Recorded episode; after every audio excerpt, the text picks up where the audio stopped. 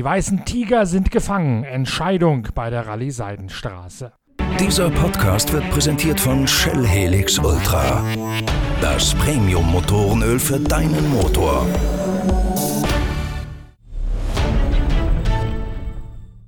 Schneebedeckte riesige Berge im Hintergrund, davor entspinnen sich weitläufige Dünen. Das ist das Bühnenbild für den Zieleinlauf der Rallye Seidenstraße 2019. Nach der Rallye Dakar die wichtigste, härteste und anspruchsvollste Marathon-Rallye überhaupt. Sam Sunderland gewinnt in der Motorradwertung erwartungsgemäß. Der KTM-Fahrer aus Pool in England lässt an der Spitze nichts mehr anbrennen und fährt heute einem sicheren Sieg entgegen. Dahinter wird es nochmal spannend spannend im Kampf um die zweite Position zwischen Andrew Short, dem Tagessieger von gestern, und seinem Verfolger Adrian van Beveren auf einer Yamaha. Van Beveren, der Franzose, ist zwischendurch deutlich schneller als Andrew Short, der US-Amerikaner. Zehn Kilometer vor dem Ziel scheint der Franzose schon den Sack zugemacht zu haben und sich Platz zwei doch noch gesichert zu haben. Dann allerdings verfährt er sich in einem ausgefahrenen Flussbett, sodass die 36 Sekunden prompt wieder durch seine Finger rinnen und Andrew Short am Ende doch noch Zweiter wird vor Van Beveren.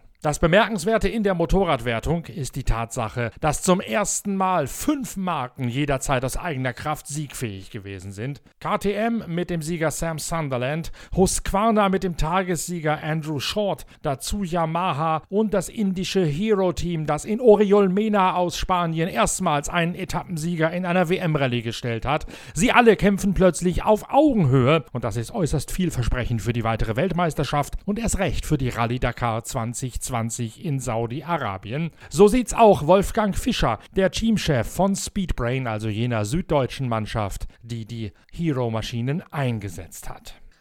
Auf einem WM-Lauf auf alle Fälle mit dem Gesamtplatz 6. Aber noch mehr natürlich mit den sechs Tages-Podiumplätzen, die wir gemacht haben auf den, zehn, auf den neun Etappen. Das hat uns eigentlich noch mehr äh, überzeugt, dass wir auf dem richtigen Weg sind. Ist das eine Art Durchbruch oder einfach nur eine logische Folge der Arbeit der letzten Jahre? Ja, das ist, das ist sicherlich eine Art Durchbruch natürlich jetzt auch mit dem äh, Paulo bei uns dabei, dass man jetzt sieht, was man jetzt wirklich mit dem mit einem Topfahrer auch aus dem Bike rausholen kann. Das war eine ganz wichtige Erkenntnis, die wir jetzt vorher noch nicht so kannten. Wir haben es ansatzweise schon gespürt, aber sagen wir, was wir im letzten Jahr auch noch an ja, Abstimmungen verfeinern konnten, hat sich das ausgezahlt und es passt ihm auch super, das Bike. Und man sieht, dass er da absolut mit den anderen mitfahren kann, wenn es gerade bei den harten Etappen darauf ankommt. Also das ist auch schön. Das war auch jetzt für die Motoren, ich glaube, da im Sand jetzt da in, im Kino sehr, sehr anspruchsvoll und da haben, haben sie auch super gehalten. Es war einfach ein unglücklicher Umstand, dass da auf der sechsten Etappe bei ihm was kaputt ging. Naja, ist halt Aber sonst sind wir super schon. Ja, eben, genau. Wird das Team Aber das war ein super Rennen. Ja. Wird das Team jetzt konsequent um Paulo Gonçalves herum aufgebaut für die Zukunft? Im Prinzip ist es schon aufgebaut um ihn herum. Der hat jetzt nur noch er gefehlt. Okay. Die anderen, die wir an Bord haben, passen da sehr gut dazu. Jetzt mit, mit vier Mann, inklusive unserem Santos aus Indien, der die Nationalflagge da hochhält, ist jetzt eine runde Sache. Aber CJ Santos wird auch wieder zurückkehren. Ja, ja, klar. Die, also die, der Santos und der Rodriguez, die fahren in acht Tagen schon wieder in Spanien, dann die machen Spanien. Okay. Also dann, die sind jetzt, wir haben jetzt hier nur beim ersten Mal die große Rallye und nicht alle vier gestartet, weil wir gar nicht gewusst haben, wie es hier lang geht und wie, wie gut es organisiert ist, wie die Strecken sind, wie sicher alles ist. Und da haben wir jetzt mal zwei am Start gehabt, aber grundsätzlich haben wir jetzt vier. War heute noch was Besonderes auf der letzten Etappe? Ja, das waren hauptsächlich schnelle Kilometer mit sehr viel Vollgasanteil, aber auch ziemlich viele gefährliche Stellen drin mit, mit vielen Wellen und Schlägen und Rennen. Also man musste schon sehr auf der Hut sein. Also wir waren, waren alle ganz froh, dass sie das heute überstanden haben.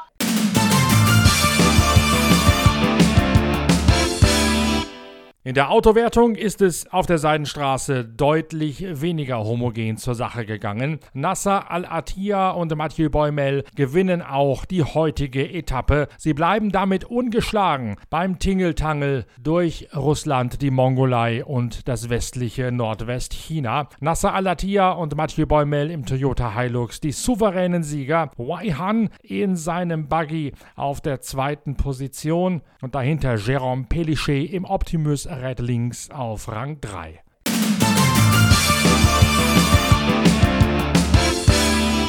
Bei den LKW gibt es einen klaren Triumph für die Kamas-Mannschaft, die diese Rallye vor allen Dingen als Testbett genutzt hat. Zum Teil für die neuen Automatikgetriebe, zum Teil für auch aber für ein ganz neues Ladesystem für Ersatzteile und Werkzeugpakete auf der Ladefläche ihrer Sattelschlepper. Anton Schibalov holt sich seinen ersten Sieg auf der Seidenstraße, nachdem Sergei Vyasovic mit dem MAZ ausgefallen ist. Kamas Master hat danach die Truck-Kategorie dominiert. Anton Schibalov holt sich den sicheren Sieg vor Andrei Karginov und Ayrat Madeev.